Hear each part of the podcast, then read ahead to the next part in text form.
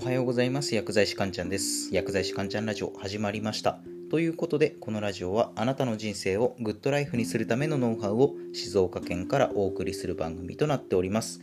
ということでですね今日もラジオを1本撮っていくんですが今回は仕事におけるコミュニケーションについてのお話です。実はコミュニケーションにおけるある特徴によってその人が仕事において相手にされなくなってしまうっていうケースがあるんですね。そこで今回のテーマはですね、仕事で相手にされない人の特徴とはということでお話をしていきます。仕事においてタブーなコミュニケーションの特徴とは何か、また私たちはどのようなアクションをとっていけばいいのか、ぜひ参考にしてみてください。ということで早速今回のテーマの結論なんですけれども仕事で相手にされない人の特徴それはですねコミュニケーションコストが高い人です。コミュニケーションコストが高い人。コミュニケーションコストって聞いたことありますかね？要はですねコミュニケーションコストっていうのは相手と意思疎通できるまでに要する時間コストのことです。コミュニケーションコストが高いとは要はですね意思疎通が取れるまでに時間のかかる人っていうことなんですよ。仕事っていうのは時間との戦いですよね。なるべく少ないコミュニケーションで意思疎通が取れた方が、まあ、例えば会社で言うなら会社全体で見た時に仕事のパフォーマンス、効率は上がってくるわけなんですよね。ところがですね、このコミュニケーションコストがものすごくかかる人が世の中結構いるわけなんですよ。そうですね。一番わかりやすい例が理解力が絶望的に乏しい人。じゃあ仕事を例にしてそうですね。じゃあ部下の名前を山田くんっていう風に設定しましょう。部下の名前を山田くん。で仕事で部下の山田くんに対してこういった指示を出しました。丸1のシチュエーションの場合は A の仕事を終えたら B の仕事をやってね。もし丸2のシチュエーションだったら B の仕事からやってそれから A の仕事をやってねって言ったとしましょう。要は1のシチュエーションなら AB の順番。2のシチュエーションなら BA の順番で仕事を進めてくださいっていうふうに部下の山田君に指示を出したとしましょう。それなのに山田君は丸1のシチュエーションで本来は AB でやらなければいけない仕事を B の仕事から始めちゃったりとかあとは全く関係のない C の仕事をやり始めちゃうとかそういうことをやってしまう部下がいるわけなんですよ。そうすると上司はですねいやいや山田君こうこうこうしてって言ったじゃん。BA の順番 AB の順番シチュエーションごとにしっかり分けて順番通りに仕事を進めてって言ったじゃん。っていうふうに上司は声をかけるわけですよね、山田君に対して。でも、部下の人、部下の山田君は、え、あれ、そうでしたっけ？みたいなことを言った日には、まあ上司としたらたまったもんじゃないですよね。このような、まあ、理解力が絶望的に乏しい人っていうのは、コミュニケーションコストが高い人っているわけなんですよね。こういう人は、ま、仕事において相手にされなくなっちゃいますよっていう話なんですよ。であともう一つですね例を挙げると質問に答えない人。これも仕事において相手にされなくなってしまいます。質問に答えない人。どういうことかっていうとですねじゃあ上司の人が部下の先ほどのね部下の山田くんにですね山田くんこの前お願いした仕事は終わってるかな？っていうふうに質問したとしましょう。でそして山田くんはこう答えます。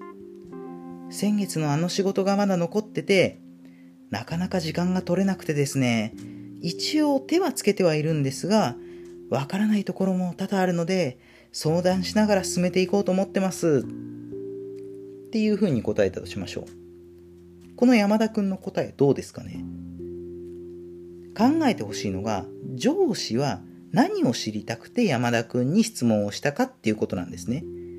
上司はこの前お願いした仕事は終わってるかなっていうふうに山田くんに質問したわけなんですよ。つまり山田くんが答えるべきは仕事は終わっているか終わっていないかのどちらかだけなんですね。先月の仕事がまだ残ってるとか手はつけてるとかは上司からしてみればどうでもいいわけなんですよ。山田くんにお願いした仕事が完了しているかしてないかが上司は知りたいわけなんですね。まあこれは一つの例ですが、このように質問に対して適切な答えを述べない人っていうのもコミュニケーションコストが高い人なんですね。こういう人は仕事で相手にされなくなってしまいますよっていうことです。じゃあ具体的に私たちはどうしていけばいいのか。具体的にアクションプランはですね、これはオープンクエスチョンなのかクローズドクエスチョンなのかを意識することです。オープンクエスチョンなのかクローズドクエスチョンなのかを意識すること。オープンクエスチョンっていうのは日本語に直すと開いた質問です。開いた質問。簡単に言うとですね、イエスかノーで答えられる、答えられないですね。イエスかノーで答えられない質問のことです。例えばですね、この仕事はどのようにして進めればいいですかっていう質問に、これイエスノーで答えられないですよね。この仕事どう進めればいいですか？はい。この仕事どう進めればいいですか？いいえ。会話とな会話として成り立たないですよね。なので、このようにして、イエスかノーで答えられない質問、こういった質問をオープンクエスチョンって言います。一方で、クローズドクエスチョンっていうのは、日本語で閉じた質問って言います。クローズドクエスチョンは、オープンクエスチョンと違って、イエス・ノーで答えられる質問のことを言います。イエス・ノーで答えられる質問。例えば、明日伺ってもよろしいですか？これってイエス、ノーで答えられますよね。明日伺ってもよろしいですか？はい。明日伺ってもよろしいですか？ノー。あとは飲み物はお茶でよろしいですか？って言ったら、はい、お茶でいいです。飲み物はお茶でよろしいですか？いいえ、お茶以外でお願いします。これ、イエス、ノーで答えられますよね。あとはですね、A か B かどちらですか？みたいな回答の幅が制限されているような質問もクローズドクエスチョンに分類されるんですね。で、ここで大事になってくるのが、先ほどの上司と部下の山田くんのやりとりなんですよ。上司が部下の山田くんに対して、山田くん、この前の仕事は終わっているかなって聞いたわけですよね。じゃあこの質問はオープンクエスチョンですか？クローズドクエスチョンですか？これクローズドクエスチョンですよね。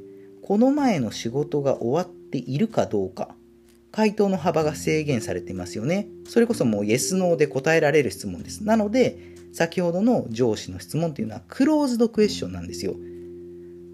なので、山田くんの答えるべきアンサーはですね、仕事が終わっているなら、はい、終わってます。仕事が終わっていないのであれば、いいえ、終わってません。上司とのやり取りはもうこれだけで完結するわけなんですよ。オープンクエスチョンかクローズドクエスチョンかをしっかり聞き分けて、それに適した回答をすれば、コミュニケーションコストはかさまないはずなんですね。しかしですね、この前の仕事はもう終わってるかなというクローズドクエスチョンに対して、オープンクエスチョンに対する答え方をしてしまう人が世の中あまりにも多すぎるわけなんですね。つまりですね、この前の仕事終わってるかなの質問に、先月のあの仕事がまだ残ってて、なかなか時間が取れなくてですね、一応手はつけているんですが、わからないところも多々あるので、相談しながら進めていこうと思ってます、みたいな、上司が求めていないような、イエス・ノーではない長々とした回答をしてしまう人がめちゃくちゃ多いんですね。なので、コミュニケーションコストを下げるには、オープンクエスチョンなのか、それともクローズドクエスチョンなのか、そこをしっかり聞き分けた上で、それに適した回答をすることが大切ですよねっていう今日はそんなお話でした。では最後、まとめになります。今日のテーマですね。仕事で相手にされない人の特徴とは、それはですね、コミュニケーションコストが高い人、コミュニケーションコストが高い人。具体的なアクションプランは、オープンドクエスチョンなのか、オープンクエスチョンなのか、クローズドクエスチョンなのかを意識することですね。では今日は以上になります。いかがだったでしょうか？あなたの人生がグッドライフになりますように薬剤師かんちゃんでした。では皆さん、良い一日を。